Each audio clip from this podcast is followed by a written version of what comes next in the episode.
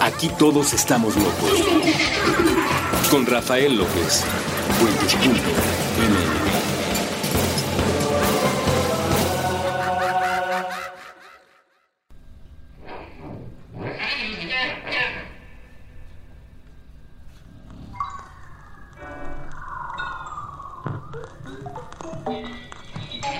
todos y bienvenidos una vez más a este programa que se llama Supracortical. Yo soy Rafa López y estoy muy contento de estar platicando con ustedes. Eh, les agradezco muchísimo que a lo largo de ya varios programas se hayan estado comunicando, estén disfrutando el contenido.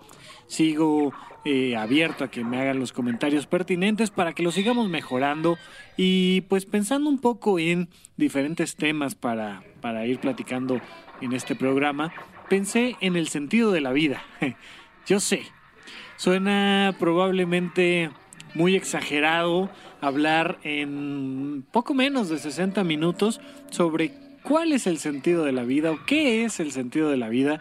Creo que eh, sí cambia la estructura del discurso si, si lo preguntamos como cuál o qué es, pero hoy vamos a hablar un poco de eso porque es una de las grandes preguntas filosóficas de toda la vida cuál es el sentido de mi vida o cuál es el sentido de la vida. A la hora que desde una perspectiva filosófica lo plantean así como el sentido de la vida, pues suena muy son una pregunta muy grande y muy profunda y muy pesada y, y, de principio nos da la sensación de que no se puede contestar, de que nada ni nadie lo va a poder contestar jamás y probablemente planteado de esa manera pues tengan toda la razón por un motivo muy simple y sencillo, que es que toda vida tiene un sentido diferente. Entonces, no han existido dos personas iguales en el planeta Tierra desde que existe el ser humano y no existirán jamás, así es que cada una tiene un sentido de vida particular y entonces pues no puedes responder de forma genérica sobre el sentido de la vida, sino habría que plantearlo como el sentido de tu vida. Estamos hablando específicamente de tu vida y vamos a hablar específicamente del sentido de tu vida. ¿De cuál vida? Exclusivamente de la tuya, pero dentro de ti hay dos vidas. Hay una vida basada en hechos y una vida basada en significados. Realmente tu vida y la calidad de tu vida depende más del significado, o al menos así lo plantea la logoterapia de Víctor Frank, que nos dice, bueno, hay que investigar cuál es el sentido de tu vida, para qué carajos estás vivo y por qué quieres seguir estando vivo. Ese sentido es muy personal, pero además es muy íntimo. Va más allá de acciones concretas, va más allá de la vida que llevas por fuera y decir, bueno, pues es que el sentido de mi vida es ser medallista olímpico o el sentido de mi vida es ser el subdirector de la empresa o alguna tontería de esas. El sentido de la vida está adentro de ti, el sentido de tu vida íntima, el sentido de tus significados. Y como ya lo hemos planteado en otros programas, tiene que ver con lo que piensas, con lo que sientes y la mancuerna que hay con el mundo externo es con lo que haces. Una vez que ponemos en orden esos tres elementos, pues entonces hay un significado y hay una sensación emocional de bien, estoy haciendo las cosas como debo de estarlas haciendo. Ese es eh, cuando hablamos de la vida, hablamos de esta perspectiva interna, pero el sentido de la vida tiene una palabrita previa muy importante que es sentido. ¿Cuál es el sentido? El sentido tiene dos acepciones, una su significado y la otra su dirección. Ok, es decir, el sentido de tu vida tiene que ver con el significado de tu vida y con la dirección de tu vida.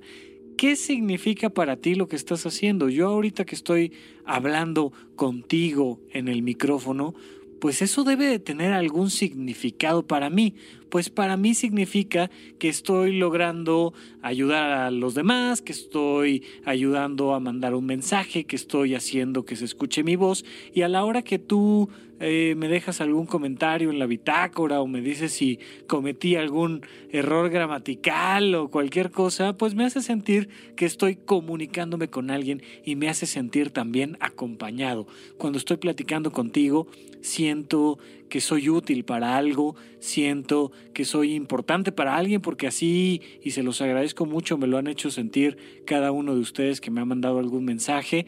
Entonces, esto hablar frente a un micrófono tiene un profundo significado para mí, me hace sentir bien conmigo, me hace sentir que además me estoy saliendo, por ejemplo, de la burocracia que podría encontrar eh, trabajando en un hospital.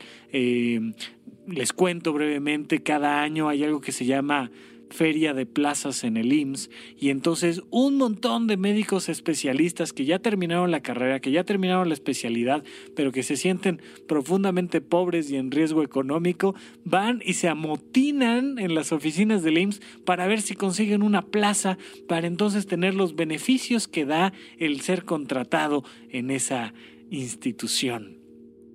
Para mí eso no, no tiene sentido me parecería terrible que me dieran una plaza y me parecería terrible tener que checar tarjeta en la mañana y me parecería terrible tener que atender a 36 personas en 8 horas.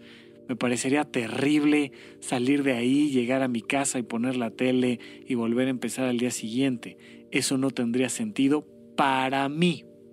Para muchas otras personas puede tener sentido y eso está muy bien pero para mí significaría que soy parte del sistema, para mí significaría que no le estoy dando la atención que se merece cada uno de mis pacientes, para mí significaría que me está importando más el dinero que aquello que me divierte.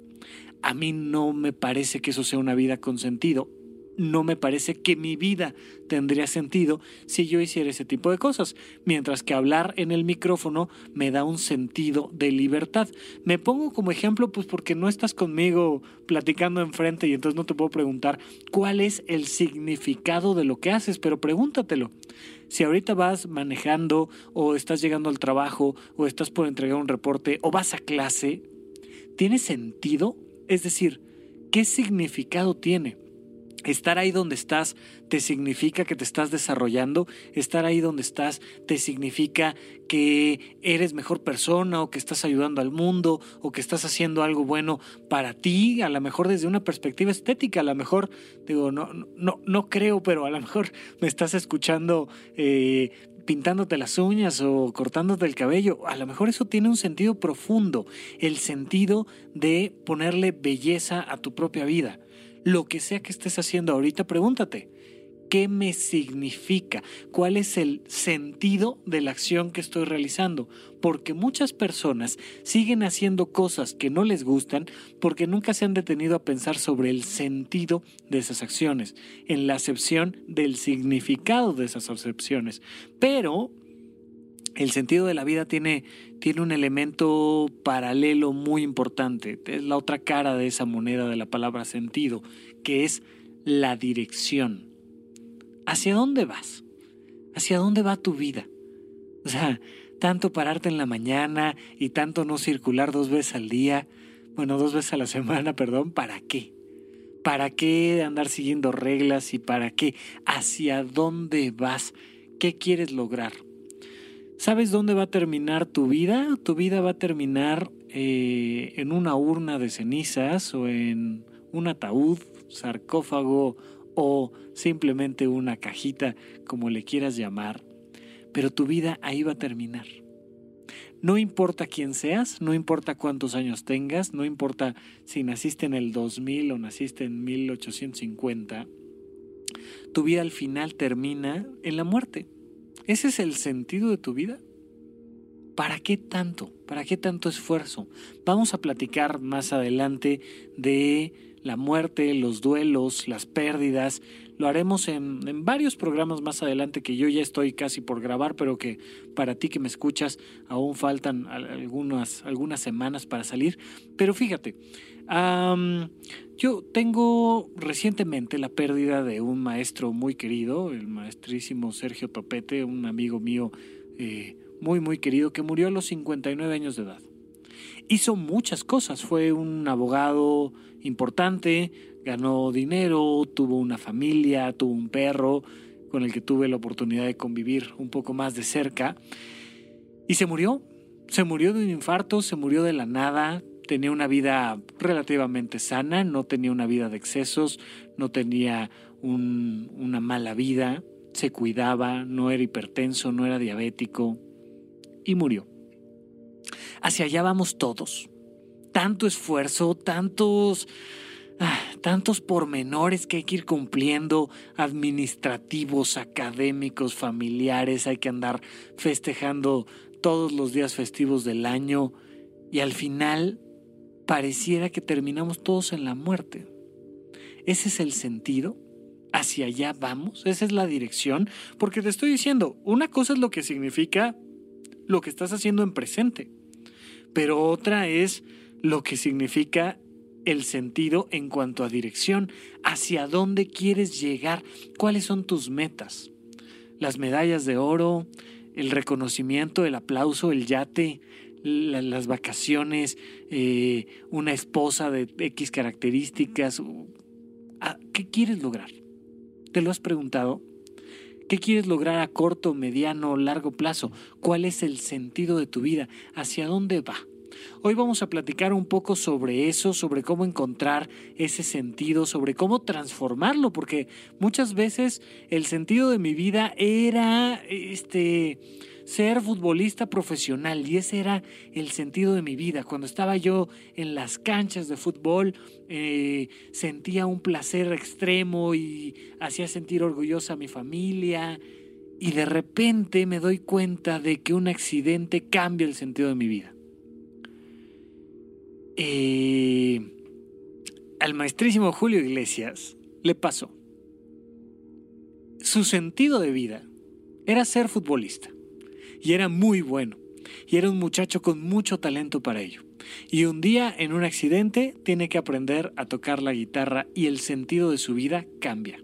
Así es que vamos a ir eh, platicando un poco en este programa de cómo ir construyendo este sentido, cómo adaptarse a los cambios, cómo cuando estoy perdido y no sé hacia dónde ir y hacia dónde moverme, cómo hacerle para... Eh, Ah, pues para poder encontrar, direccionar, transformar, disfrutar el sentido de nuestra propia vida. Hoy vamos a platicar un poquito de eso, recordando las, las sabias palabras de cantina que dicen por ahí. Estaban dos, dos borrachos en una cantina y le dice uno al otro, compadre, la vida es una barca. Ah, compadre, a ver, a ver, a ver, ¿cómo está eso? Sí, compadre, la vida es una barca. ¿Dónde aprendió eso? Lo dijo Calderón de la mierda. Sabemos todos que la vida puede tener sorpresas bastante interesantes y, y que la vida es una barca. La vida es una barca que va cambiando de dirección y va cambiando de rumbo y va cambiando de aguas. Así es que eh, lo iré utilizando por aquí. Ya saben a qué me refiero cuando digo que la vida es una barca. Entonces vamos a platicar de eso, del sentido de la vida. Eh, y para, para platicar un poco más del sentido de la vida, pues siempre, siempre les recomiendo eh, darle una revisadita a el libro de El hombre en busca del sentido de Víctor Frank, que él se puso, imagínense esto, a buscar el sentido de la vida y descubrió que era el elemento fundamental para la felicidad, era el elemento central para cualquier vida. Toda vida depende muchísimo de su sentido. Yo recuerdo mucho, ya les iré platicando, no, no quiero abusar de hablar de mí, mi biografía, pero insisto, cuando no estoy entrevistando a alguien más, pues tengo que usar eso como referencia. Eh, pero a mí me llamó mucho la atención una vez que, que mi mamá me dijo, Rafa, es que no entiendo que prefieras divertirte que ganar dinero. Porque para mi madre el ingreso económico le da un gran sentido de vida. Mi mamá es una, es una mujer que, que siempre ha sido muy feminista, muy fuerte, es, una figura de, mucho poder, al menos en mi historia. Eh, con poder no me refiero a poder político o económico, me refiero a poder interno y sobre todo sobre mí, sobre mis decisiones. Ah, y, ella siempre quería que yo estuviera produciendo algo. Ella viene del norte del país, de una época diferente, y ella tuvo que luchar y pasar por, por varias, digamos, pruebas de vida para, para poder ir saliendo adelante. Y ella encontró en la forma en la que en la industria y en las fábricas se trabaja un gran sentido de vida me decía yo, yo no entiendo estas, estas otras estructuras, por ejemplo, la burocracia y la parte administrativa del gobierno, donde algún día tuvo también la oportunidad de estar conviviendo un poco. Decía, a mí me gusta la fábrica, a mí me gustan las fábricas porque tú llegas a la hora que te toca y tienes que sacar la producción. Ese es el tema. Seas el de hasta abajo o el de hasta arriba, la pregunta es cuánto produjimos el día de hoy y tienes que saber que lograste sacar tu producto con la mejor calidad y de la mejor manera, de la forma más eficiente. Eso a mi mamá le daba una sensación y un sentido profundo de significado. Por un lado se sentía útil llegando temprano a trabajar y se sentía que su vida tenía sentido porque a la hora que ella estaba ahí el producto salía con mejor calidad que si ella no estaba y lo que quería era cumplir con los procesos y estándares de producción. Ese era el sentido, trabajar, llevar comida a la casa y al mismo tiempo saberse útil como parte de un eslabón, de una maquinaria más grande que es la fábrica. Acuérdense que hemos platicado varias veces de la importancia de sentirse parte de algo más y sobre todo parte de algo más grande. Ella se sentía un engrane de una fábrica. Y ese era el sentido de su vida. Hoy en día ha cambiado el sentido de su vida y está viviendo otras experiencias, pero yo sé que siempre va a tener en el corazón la búsqueda de ese sentido de productividad. Por eso cuando me veía a mí este, en los escenarios o en las calles haciendo malabares y este, poniéndome una nariz de payaso, pues como que ella no le entendía mucho al sentido de mi propia vida, pero ese era el mío yo sentía que estaba encontrando la felicidad y el arte y que estaba poniendo lo mejor de mí para dar un show o que a la par estaba yo dándole un poco de atención médica a mis compañeros payasos y cirqueros y, actores y demás. Cada quien tiene un sentido de vida y ese sentido está formado de dos mancuernas de lo que significa para mí lo que sea que esté yo haciendo y de hacia dónde voy. Todos los días nos mandamos mensajes. Lo que comes, cómo te vistes, a dónde vas, qué haces, es un mensaje que te mandas tú para ti. Estaba platicando recientemente con, con, una paciente que me decía, es que no me gusta que me estén evaluando todo el tiempo por cómo me visto pero dice, yo, yo solita creé de alguna manera ese monstruo porque todo mi Instagram y mi Facebook y mi Twitter y mi está cargado de imágenes donde lo que resalta de mí es cómo me he visto. Pues sí, entonces tú has generado ese sentido y cuando alguien le da like en una foto que ella, que ella pone, pues ella se siente bien, ella siente que es valorada, que es apreciada, que es guapa, que es yo qué sé. Y ese, durante muchos años, se ha convertido en el sentido de su vida, pero conforme han ido pasando los años, se ha ido dando cuenta de que eso, ahora que ha crecido, no es suficiente. Y entonces le dije, muy fácil, simplemente empieza a poner fotos tuyas haciendo algo que hoy en día para ti tenga más sentido. Incluso los pintores, eh, los escritores, los músicos, te van platicando cómo va cambiando el sentido de su vida, cómo va cambiando el significado de lo que hacen. Eh, pregúntale a cualquiera, probablemente tú seas uno de ellos, a cualquiera que escriba o pinte o dibuje o haga algo de esto y te va a contestar que no le sería igualmente satisfactorio crear lo que creaba hace cinco años o diez años que lo que crea ahora. Si un músico hiciera todo el tiempo el mismo tipo de canciones, su vida perdería sentido, porque la vida es dinámica y va cambiando en un flujo. Y entonces tenemos que ir encontrando un poco la dinámica entre este sentido del significado presente y este sentido de la dirección que todo el tiempo cambia. Porque tú que me escuchas, te lo garantizo, estás cambiando Hoy que me estás escuchando, estás viviendo una metamorfosis de tu propia vida y te vas moviendo hacia adelante.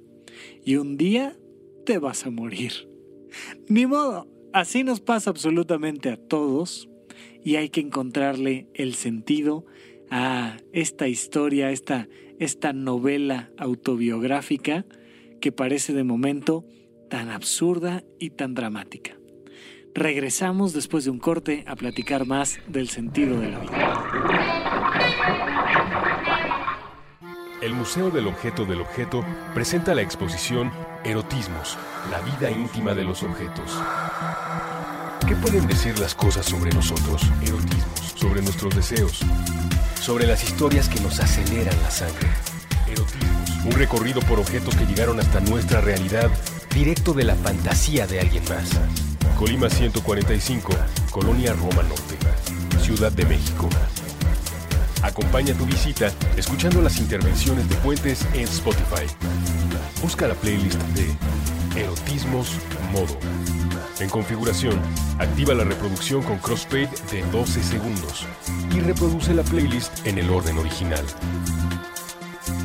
Erotismos, la vida íntima de los objetos martes a domingo 10 a.m. a 6 p.m. Del 20 de abril al 28 de agosto 2016.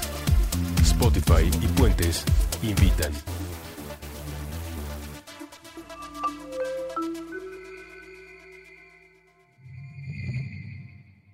Un shakalaka con Evaristo Corona, Bucky Williams, Foul y Cuenta. Nuevo episodio todos los sábados a las 10 de la mañana puentes.me. La ruta más corta entre dos extremos es un puente. Muchísimas gracias por seguirme escuchando y especialmente les cuento rápidamente, em, tengo el gusto y la posibilidad de grabar en los micrófonos de puentes cada cierto tiempo me abren el micrófono y la cabina y nos atienden súper bien a Ana Suárez, mi amiga y asistente, y a mí, y nos reciben maravillosamente bien el equipo de Puentes. Y aquí hacemos un poco de contenido para ustedes, pero además, en el sur de la ciudad, en, la delegación Tlalpan, tengo yo mi, mi consultorio, mi clínica, y en ella montamos un estudio de grabación, pequeño, sencillo, todavía le falta mucho, pero muchísimas gracias al ingeniero Popes que estamos en esta cabina apéndice de, de puentes y que nos ayuda todo el tiempo con los, las idas y vueltas de esta información y está haciendo un gran trabajo para nosotros. Así es que muchísimas gracias por el apoyo y por estar aquí con nosotros. Bueno, y recuerden, recuerden que que lo importante de esta comunicación es que sea bilateral eh, y disfrutar de los avances tecnológicos, donde ustedes directamente me pueden mandar un mensaje a mí y yo con todo gusto se los puedo contestar a ustedes y conocernos un poco más. A veces quisiera profundizar más en esta relación, pero no siempre se puede por asuntos de la vida, el tiempo, la geografía, pero lo que sí pueden hacer es mandarme por ahí algún mensajito vía Twitter, vía Facebook. Recuerden que me pueden encontrar dejando un mensaje en la bitácora, el, donde está puesto este programa en puentes.me. Hasta abajo siempre pueden dejar algún comentario con su perfil de Facebook y pueden mandarme un mensaje también a través de Twitter en arroba Rafa Rufus, la primera R con mayúscula y luego doble R en medio. Y pueden también entrar al perfil de Vita Plena en, en, Facebook y dejarme algún comentario ahí. Normalmente si me buscan en mi perfil personal de Facebook ni los agrego ni les contesto porque es una vía que casi no utilizo. Utilizo más las otras y con todo gusto estaré más que a su disposición para platicar con ustedes en los otros formatos. Y si me tardo a veces un poquito, donde menos me tardo es en Twitter, pero si me tardo un poquito, ténganme paciencia, de verdad les agradezco mucho que hagan el esfuerzo y que me den el placer de escuchar la voz que ustedes tengan para proponer para hablar, para preguntar, para reclamar, para corregir. Por ahí lo, más que me ha tocado en la parte, vamos a decir, negativa, por decirlo un poco entre comillas, de los comentarios, es que de repente a la hora que voy hablando hago una conjugación inadecuada de verbos o de tiempos y amablemente me lo corrigen. O de repente en las bitácoras se me olvidan algunas Hs o se me olvidan algunas cosas que también me reclaman por ahí. Lo entiendo, gracias, gracias a eso el trabajo va siendo mejor. De verdad agradezco todos los comentarios. Como ser humano que soy, me voy a seguir equivocando, lo aviso desde ahorita, pero hago todo lo posible porque sea cada vez menos. Bueno, regresamos, regresamos al, al sentido de la vida. Y el sentido de la vida en tanto dirección es algo que nos lleva a un tema paralelo que ya hablaremos también más a profundidad más adelante, pero que vamos a tocar un poquito a fondo el día de hoy, que es la vocación. La vocación suena como a una cosa que algunos encuentran y otros no como que algunos tienen su vocación y como que algunos encontraron su vocación y pareciera a veces que encontrar la vocación es más fácil que encontrar al príncipe azul y hoy en día en el planeta hay bien poquitos príncipes, entonces pues se complica, se complica encontrar al príncipe azul y se complica todavía más encontrar la vocación. Afortunadamente la mayoría de las personas que escuchan puentes son chicos con muchas vocaciones que las descubren mucho más fáciles que el promedio general de la población, pero aún así creo que es muy importante hablar de eso. ¿Qué demonios es la vocación? La vocación es la combinación de aquello que haces bien, por ejemplo, con aquello que te gusta hacer e idealmente con aquello que te pagan por hacer. Muchas personas están muy peleadas con el asunto de ganar dinero con su vocación. Tal vez, y solo tal vez, esto no lo sé, y, de hecho muchas cosas no las sé, son simplemente mi opinión. Creo yo que los mexicanos tenemos por ahí rencores importantes hacia nuestra historia misma y hacia cómo nos hemos ido comportando a lo largo de varios siglos y se nos ha quedado como en el ADN. Nos gusta más ser mártires que héroes, nos gusta más ser eh, pobres que ricos. Tenemos una sensación de que los ricos son malas personas. Está en las telenovelas, pero también está en los libros de historia, pero también está un poco en el discurso personal y entonces agredimos a la clase política y a la clase alta porque son como malas personas, son como gente abusiva y se nos queda un poco tatuado en la mente. Insisto, probablemente la mayoría de los que me están escuchando sean personas más bien tolerantes y sean personas más bien inclusivas y sean personas que les gusta ganar dinero con su vocación, pero de todas maneras creo yo, mi sensación es que en tanto población general da una perspectiva de ganar dinero con tu vocación es como contaminar tu vocación. Es como como de alguna manera prostituirte, es, es, es, es echar a perder algo para lo que eres realmente bueno.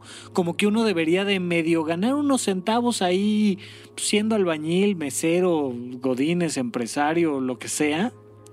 Y por otro lado, completamente desarrollar la vocación y entonces ser pintor o músico o escultor o alguna de estas cosas y nunca jamás cobrar por alguna, alguna situación como esta. Vamos a poner en la bitácora una película que se llama Noviembre. Es una película española que a mí me gusta mucho. Y no confundir con Dulce Noviembre u otros títulos semejantes de Estados Unidos. Este, este es solo noviembre y está hecha en formato, es, no sé, habría que preguntar específicamente a Eric Estrada cómo se llama esto, pero, pero es como si fuera un documental, pero no es un documental. es un falso documental, es una, es una, una historia escrita, armada, donde un grupo de jóvenes actores, estudiantes de, de, de, arte dramático, deciden que van a generar un movimiento y un grupo que se llama Noviembre. Y ese grupo va a actuar simple y llanamente por amor al arte. No van a cobrar, no van a cobrar un solo centavo, van a hacer shows en la calle y no importa si les dan o no les dan dinero, lo van a regresar, no lo van a aceptar. Porque sienten que se contamina el proceso artístico cuando a ellos les dan dinero. Y es una postura muy interesante, pero si bien el mensaje central que se los encargo va a estar muy divertido que lo, la vean y lo platiquemos más adelante, el, el mensaje central es otro. Me parece muy interesante poner un poco el dedo en esta perspectiva de decir, bueno, si no cobro por lo que hago, ¿cómo voy a seguir haciéndolo? Vivimos en un mundo profundamente capitalista. Vivimos en un mundo donde el dinero manda. Vivimos en un mundo que se mueve, queramos o no, a través de un motivo económico. Y entonces si quiero ser pintor, pues tengo que comprarme el caballete y las pinturas y los pinceles y, y un montón de cosas. Si quiero hablar frente al micrófono, y pregúntenmelo a mí, necesitamos micrófonos y audífonos y un aparatito que hace pip que cuesta 5 mil pesos. No, ya sabes, no importa, siempre alguna chuchería hay que comprarle para poder hablar en el micrófono. Eh, oye, no, pues mi vocación es como más sencilla, yo tengo vocación de corredor de, de maratón. Pues mira, mínimo vas a tener que comprarte unos buenos tenis y vas a tener que, este, de preferencia, eh, llevar una alimentación particular y si puedes tener algún entrenador especial y uno que otro coach de mil cosas y todo va siendo súmale, súmale, súmale, súmale, súmale. No está mal ganar dinero con lo que haces. De hecho, me parece ideal, a mí, esa es una opinión personalísima, me parece ideal poder ganar suficiente dinero para que aquello que haces en servicio a los demás lo hagas todavía mejor. Porque en este mundo en el que vivimos, mientras más dinero tengas, más posibilidades tienes de hacerte de más personas, de hacerte de más equipo, de hacerte de más conocimiento, porque ir a un curso que te ayude a ser mejor locutor, o a ser mejor maestro, o a ser mejor nadador, cuesta. Porque comprarte equipo que te permita llevar tu servicio de una mejor manera cuesta. Incluso, pensémoslo de esta manera, las personas que se van de misiones y llevan alimento a los más necesitados y atención médica, eso cuesta. Y puedes hacer llegar mucho más el servicio a cualquiera que se lo quieras hacer llegar si tienes un respaldo económico. Así es que vamos a tratar, y lo trataremos a fondo en otros episodios, pero vamos a tratar de que aquello que sea tu vocación te retribuya un beneficio económico. No está mal que comas tres veces al día y no está mal que tengas un techo y no está mal que tengas uno que otro lujo que te haga sentir bien contigo mismo. Y no está mal que tengas el mejor equipo para hacer aquello que quieres hacer. Equipo humano y equipo físico y cualquier tipo de equipo. Es importante. Pregúntate, ¿cómo produces dinero? ¿Cómo ganas? ¿Cómo te ganas la vida? Porque si tú no estás haciendo algo para ganarte tu propia vida, alguien más está trabajando para mantenerte. Pero la vida tiene dos particularidades muy llamativas que, siempre, siempre han estado ahí. La vida, por un lado, es cara y por otro lado, da cáncer esto de estar vivo no tiene pa' más. O sea, tú mantente suficiente tiempo vivo y haz cuentas, vas a ver cuánto cuesta estar vivo. Y mantente suficiente tiempo vivo y te vas a morir de algo, te vas a enfermar de algo, si no mínimo hasta la fecha de cáncer. Entonces la vida es cara y por otro lado da cáncer. Y entonces, si es cara, alguien te está pagando. Si todavía no estás trabajando, no produces económicamente, alguien más está trabajando por ti. Tu papá, tu pareja, un hermano, alguien está produciendo dinero por ti. Muy bien, pregúntate, ¿cómo te sientes? ¿Qué te significa la forma en la que te estás ganando el dinero? O la forma en la que alguien más está ganando dinero por ti. ¿Qué te significa? ¿Qué sentido tiene que alguien, tú o alguien más, esté manteniendo vivo este cuerpo? ¿Te gusta? ¿Te gusta la manera en la que ganas dinero? ¿O podrías encontrar, además de esa, otra manera más divertida, más amable, más productiva, más creativa para ganar dinero? No te digo que dejes tu trabajo, ya, ya, ya lo hemos platicado en otros episodios, pero sí te digo, la forma en la que estás ganando dinero te satisface porque seguramente habrá alguna posibilidad en la que puedas hacerlo mejor sirviendo a alguien más y haciéndote feliz a ti mismo en el proceso. Pero ¿cómo? ¿Cuáles son los métodos para ganar dinero? Hay muchas perspectivas, hay varios podcasts muy interesantes sobre, sobre economía y sobre este, ser emprendedor y todas estas cosas que me parecen maravillosas.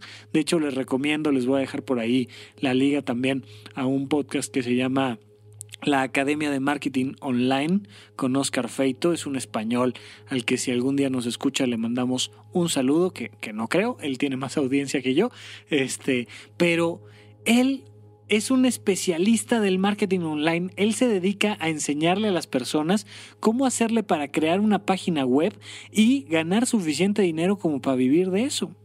Y uno de los elementos que te dice siempre es, si tú quieres ser exitoso económicamente, tienes que vender algo que te apasione.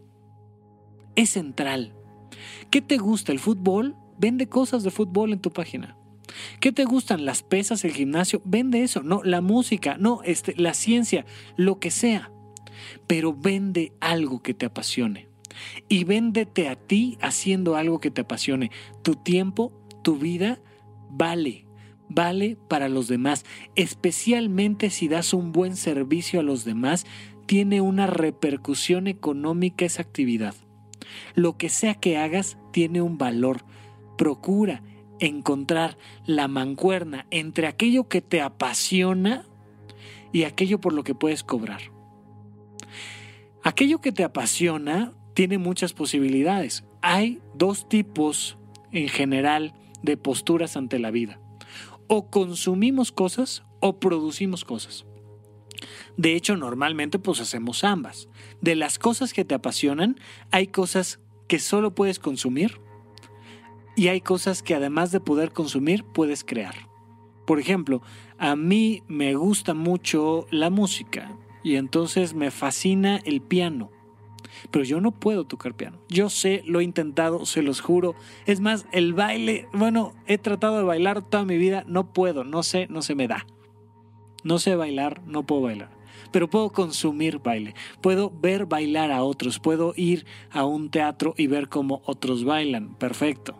Eso es consumir. Pero te pregunto, ¿de lo que te apasiona? ¿Qué cosas haces?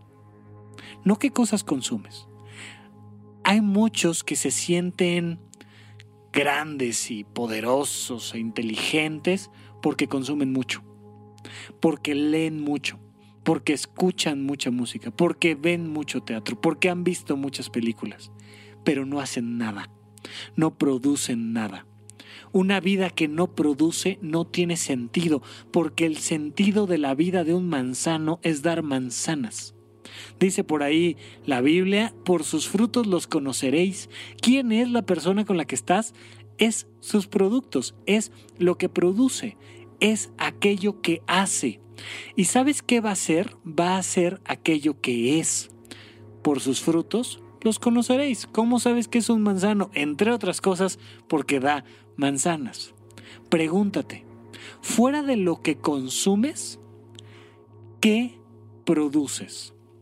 Seguramente lo que consumes te puede dar muchas pistas de para qué eres bueno Eres bueno para muchas cosas, te lo digo desde ahorita. A lo mejor no te has dado cuenta, a lo mejor no lo has logrado explorar, a lo mejor te da miedo intentarlo, pero te lo garantizo.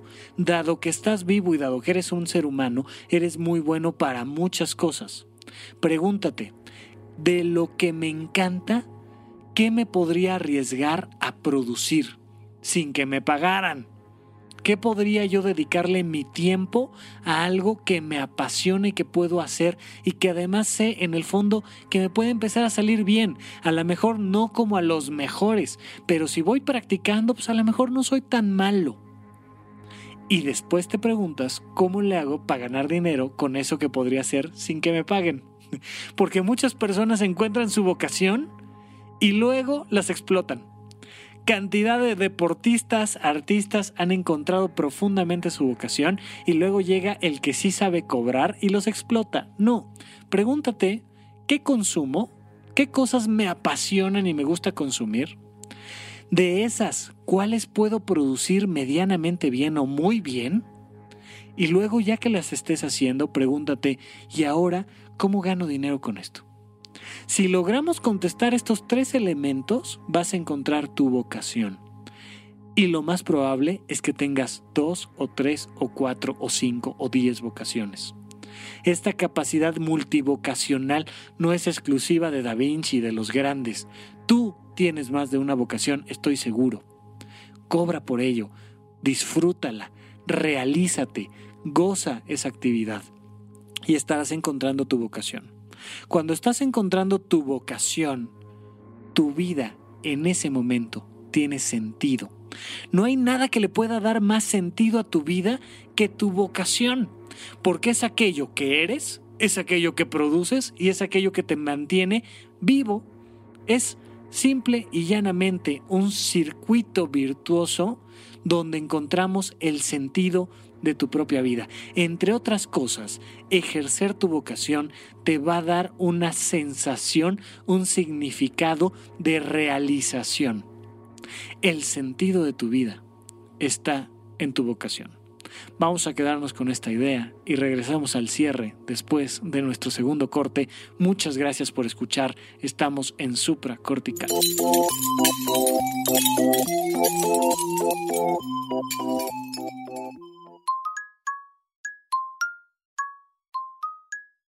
Nos imaginamos que el espacio-tiempo inmaterial donde se encuentran las piezas auditivas de puentes es un pizarrón con mensajes a la vista de todos y aquí tendríamos una idea diseñada para colgar de él. Una sola frase, escrita con crayones, sobre una hoja arrancada del cuaderno. Está pegada a la superficie con tachuelas de colores. El texto se encuentra cargado hacia el lado izquierdo. En el resto del papel queda espacio suficiente para dibujar animales, flores, planetas, libros, proyectores de cine, personajes de videojuegos, hojas de cannabis, lagos o instrumentos musicales. La hoja dice, Oigan, ¿y si hacemos de este mundo un lugar más buena onda? Nos alejamos un poco del pizarrón para asegurarnos de que el mensaje quedara centrado en relación con los bordes y bien sujeto con las tachuelas. Al principio pensamos que era suficiente. Una idea clara con un llamado a la acción, donde al mismo tiempo se incluye un esbozo de la personalidad del emisor. Pero un segundo después, nos llegaron a la cabeza las dudas, las implicaciones algunos considerarían el mensaje demasiado cursi. Con el teclado vuelto ráfaga, un usuario comentaría que el enunciado en particular y la pieza en lo general no funciona como arte. Otros nos dirían que en el contexto de injusticia, desigualdad, discriminación y muerte que vivimos, un pensamiento así, transmitido por un medio discreto, termina diluido y sin servir para mucho. Desde la desconfianza, algunos más pensarían, en estos tiempos nadie dice algo así sin buscar un beneficio económico. O tal vez, estos quieren invitarme a una secta. Los de las sectas siempre usan ese tipo de mensajes. Un montón de gente, por ridículo que parezca, no querría que el mundo fuera un lugar más buena onda para todos porque se terminarían sus privilegios. Nos quedamos mirando al pizarrón. Tomamos un poco de distancia para mirar los obstáculos. Y justamente todas esas dificultades hacían que valiera la pena preguntarlo en voz alta tantas veces como fuera necesario desde esta minúscula partícula de la gran conversación humana. Así que dejamos esa hoja sobre el pizarrón con sus tachuelas de colores y sus trazos hechos con crayola. Cualquiera que pase por aquí puede leerlo. Oigan, ¿y si hacemos de este mundo un lugar más buena onda? Puentes. Una partícula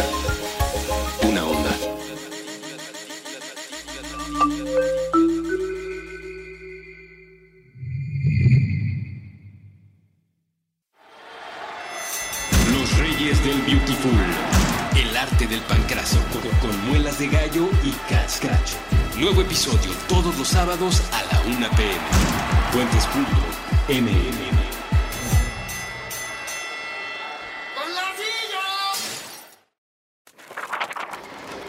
Ingeniería mental para mantenerlos cerca. Puentes.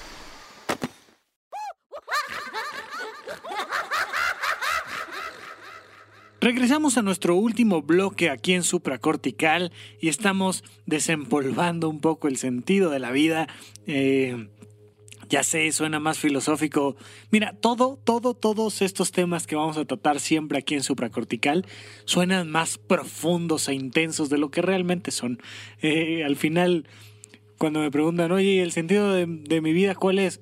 Tu vocación híjole, como que la respuesta no es tan, tan, tan profunda como, como quisiéramos sentirla.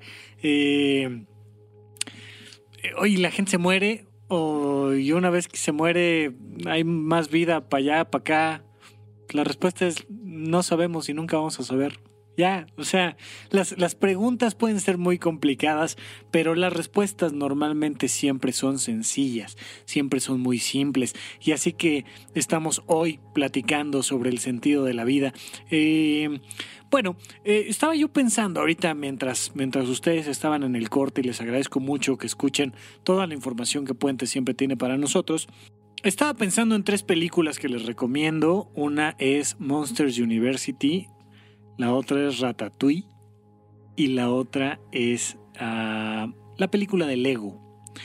Esta película de Lego eh, creo yo no es muy buena. Eh, sí la terminé de ver, pero en varios puntos me aburrí un poco, pero me encantan los primeros 15 eh, minutos más o menos que, que pueden encontrar e, estas tres películas. No sé si las tres las pueden encontrar en Netflix, pero la película de Lego sí seguro y, y Ratatouille también.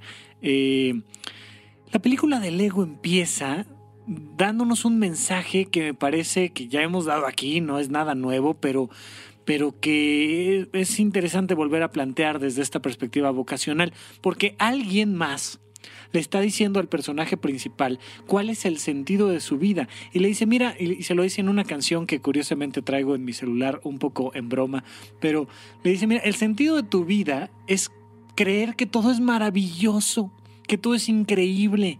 El sentido de tu vida es escuchar esa canción todos los días cuando vas al trabajo y el sentido de tu vida es parar en un café muy caro y comprar un café muy caro y luego ir a trabajar y convivir con tus compañeros. Ese es el sentido de tu vida. Te lo garantizo desde ahorita, cuando sea que alguien más te esté explicando el sentido de tu vida, así sea Rafa Rufus en un podcast, está mal. Si el sentido de tu vida no lo encuentras tú, no es el correcto, es el sentido de la vida de alguien más. Decía Steve Jobs que solo hay de dos sopas, o trabajas para alcanzar tus sueños o trabajas para alcanzar los sueños de alguien más. No hay más. Bueno, esta cancioncita de, Todo es increíble, de Everything is Awesome, nos plantea eso, sentidos de vida muy simplistas, sentidos de vida que al final van a carecer del significado profundo. Eh, pero ¿cómo vamos armando el sentido de nuestra vida?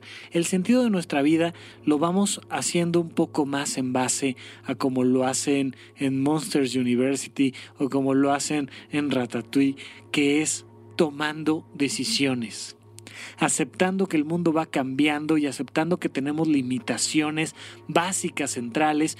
Eh, esta, esta ratita, personaje principal que quiere ser un chef, empieza con todo en contra. Empieza siendo, para empezar, una rata cuando los cocineros pues, suelen ser humanos.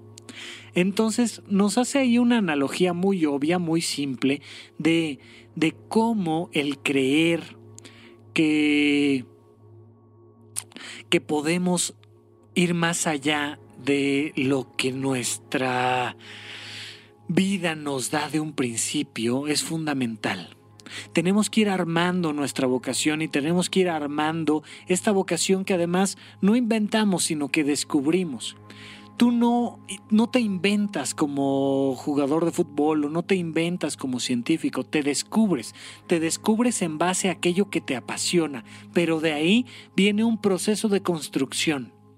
Esta vocación se construye a base de ladrillo tras ladrillo. ¿Y cómo es esta construcción? Esta construcción es a base de decisiones. La calidad de tu vida se basa en la calidad de tus decisiones. Y fíjate, esto es muy interesante porque, porque nos han enseñado, insisto, tenemos ahí una genética, cultura muy curiosa los mexicanos y nos han enseñado a contestar exámenes al Ave María, dame puntería. Todos hemos estado alguna vez frente a un examen que leemos la pregunta y decimos, ¿será la A? ¿Será la B? ¿Será la C? Híjole, pues este, Ave María, dame puntería y escojo la tal. Y ya, no me queda de otra más que esperar a que el profesor o la maestra me digan si acerté o me equivoqué, pero eso será en el futuro. ¿Y qué creen? Así tomamos decisiones como ¿me caso o no me caso? Bueno, voy a echar un volado y si cae águila me caso y si cae sol salgo corriendo.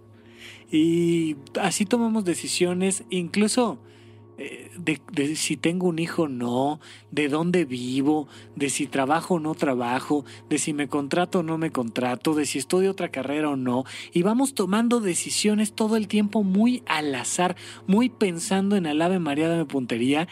Y eso no funciona.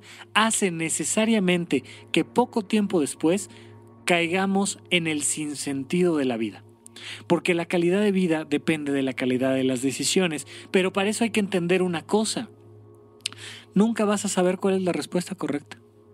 Acepta que independientemente de cuál respuesta des, existe el altísimo riesgo de que estés equivocado, porque no puedes conocer el futuro.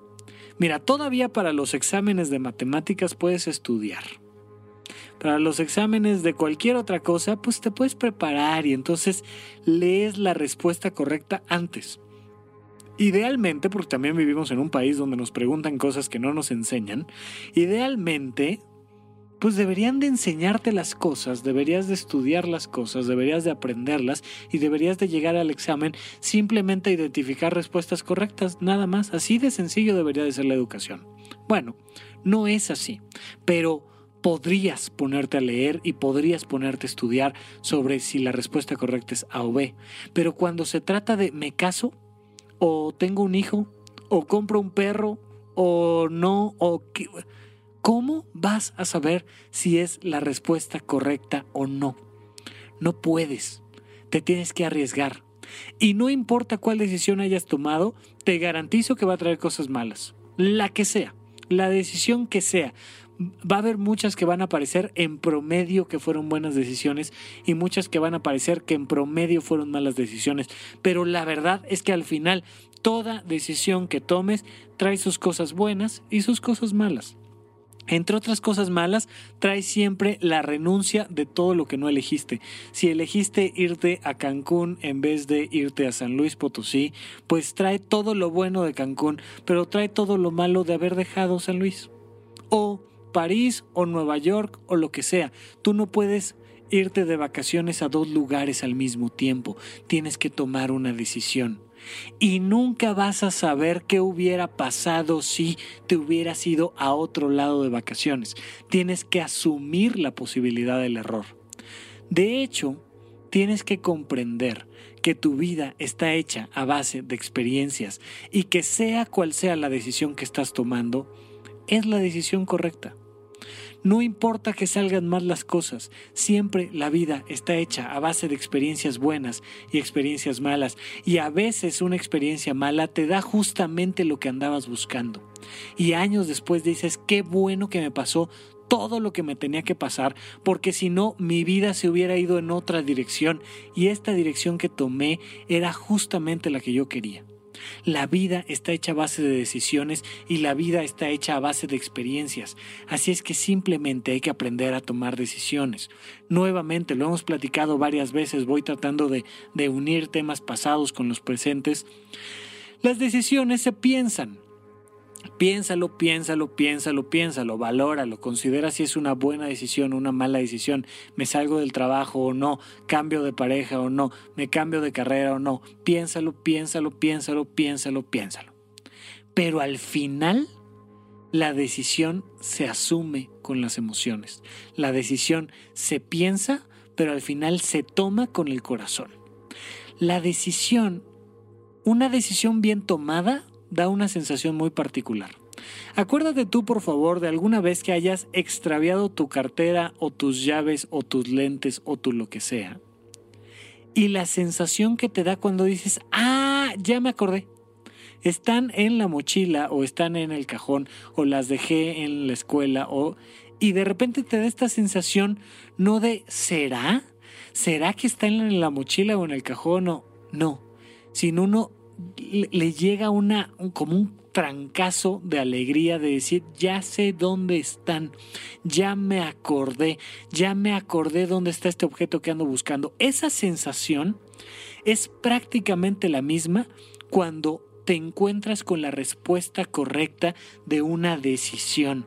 Fíjate, curiosamente, eh, y lo platicaremos algún día, es muy parecida a la sensación de ya me acordé, a la sensación de qué tengo que hacer.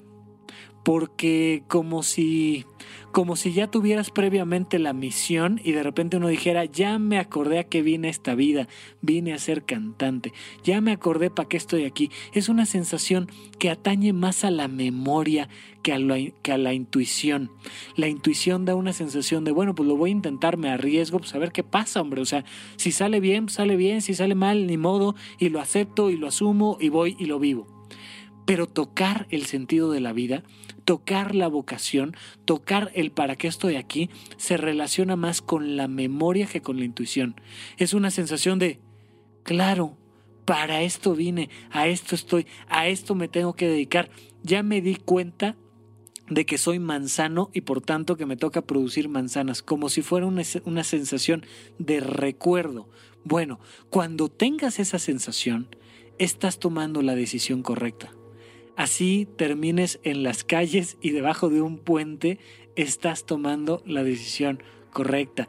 Hay más de un personaje que los primeros años, cuando ya encontraron su vocación, les fue de la patada y parecía una terrible vocación y estuvieron a punto de, dejarla y de regresarse y, y, de repente algo, una sensación interna que te dice, no, sí es por aquí, sí es el camino correcto y te empieza a guiar esa sensación es la que al final debe de marcar la toma de, tus decisiones. Pero ya que la tengas, no la sueltes, no la pierdas, no dejes de sentirte en la confianza de estar tomando las decisiones de tu propia vida. No le preguntes a los demás si tomas o no tomas las decisiones. Pregúntales, asesórate sobre cuáles riesgos y beneficios ven de tus decisiones. Es decir, oye, ma, ¿será bueno, será riesgoso, será este rápido, barato que me compre una moto o no? Y se lo preguntas también a tu hermano y se lo preguntas también a tus amigos y te metes a Google y le preguntas a todo el Internet qué opinan de si será bueno o malo comprarse una moto o no comprarse una moto. Pregúntale a quien quieras, razónale, dale vueltas, ve pros y contras de cualquier decisión que estés tomando. Pero el sentido de tu vida al final va en la posibilidad de asumir aquello que tú quieras. Porque tu vida, el sentido de tu vida, está hecha a base de decisiones. El día de hoy, lo que comas está determinando el sentido de tu vida. El día de hoy, como te vistas, estás determinando el sentido de tu vida. El día de hoy, donde trabajes, estás determinando el sentido de tu vida. Es en base a estas pequeñas decisiones de la vida diaria que vas encontrando el sentido de tu vida. De repente alguien te dice, oye, vámonos de viaje, ¿qué te parece? Y hay que decidir si sí o si no. Oye, ¿qué te parece si comemos unos coctelitos de camarones aquí en el restaurante al lado? El sí o el no puede ser la diferencia entre una diarrea terrible y una comida memorable. Pero no lo puedes saber. Tienes que asumir que tu vida se va construyendo paso a paso y se va construyendo a base, a, base de sí y de no. Se va construyendo a base de decisiones. Así es que, punto número uno, analiza la más pequeña de tus decisiones. Punto número dos, asume todas y cada una de tus decisiones. Y punto número tres, disfruta como haya salido las decisiones. Si tomaste la decisión de escoger a un productor de audio y se pone a hacer cosas en la cabina, pues lo asumes y lo disfrutas, hombre. ¿Ya qué? Si tomaste la decisión de escoger un viaje, una vida, un sentido, vívelo, disfrútalo. ¿Ya qué? Disfrútalo. ¿Por qué? Porque en eso va el sentido de tu propia vida y ojalá lo encuentres. Porque no hay otra cosa importante. No hay impuestos, no hay producto, no hay fiesta que sea más importante que encontrar el sentido de tu vida. Si no encuentras el, el, sentido de tu vida, no es recomendación, es consecuencia lógica, te vas a morir profundamente frustrado. Si tú no logras encontrar para qué demonios estás aquí, si no logras acordarte de a qué demonios viniste a esta vida, nunca vas a poder disfrutarla. No sé, realmente no sé si un día vas a regresar y a volver a tener esta vida o vidas extra. No sé si es la única vida o no. Lo que sí sé es que la calidad de esta vida depende de su sentido. Y su sentido depende de las decisiones que vas tomando. Si vas tomando decisiones a favor de lo que eres y de lo que te significa esta vida, esta vida va a ser fabulosa, sea una de muchas o sean una sola vida.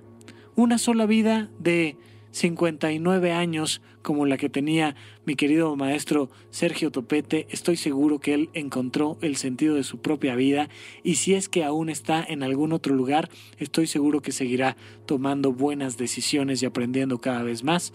Eh, Mientras tanto, nosotros que sí estoy seguro que seguimos aquí, porque si me estás escuchando es que al menos aquí sigues, ve tomando tus decisiones, ve encontrando tu vocación, ve preguntándote cuál es el sentido de esta pequeña acción que estás haciendo como escuchar un podcast o esta gran acción que estás haciendo como casarte, tener hijos, cambiarte de país, la que sea toma la decisión. Y como quiera que sea que se vaya moviendo tu vida, como quiera que sea que se vaya transformando, disfrútalo y acéptala. Creo yo que es el gran mensaje que nos deja la, la película de Monsters University. Si al final te corren de la universidad, tú sigue tomando decisiones, un día, un día vas a llegar. Un día vas a lograr contactar con los frutos de aquello que ya eres un día vas a lograr estar cumpliendo la dicha de encontrar el movimiento por el movimiento. Muy bien, bueno, pues con, con este sentido de la vida vamos cerrando. Ojalá, ojalá haya haya tenido un sentido al final el, el, programa para ustedes. Para mí sí que lo tiene y precisamente por eso les estaré ofreciendo algún nuevo contenido el próximo viernes a las 8 de la mañana y de ahí en adelante a la hora que ustedes lo quieran escuchar a través de puentes.me porque al menos por lo pronto para mí esto, estar platicando contigo, tiene muchísimo sentido y mientras lo tenga para ti, pues seguiremos haciendo este contenido. Muchísimas gracias por escucharme. Me despido. Yo fui Rafa López. Hasta la próxima.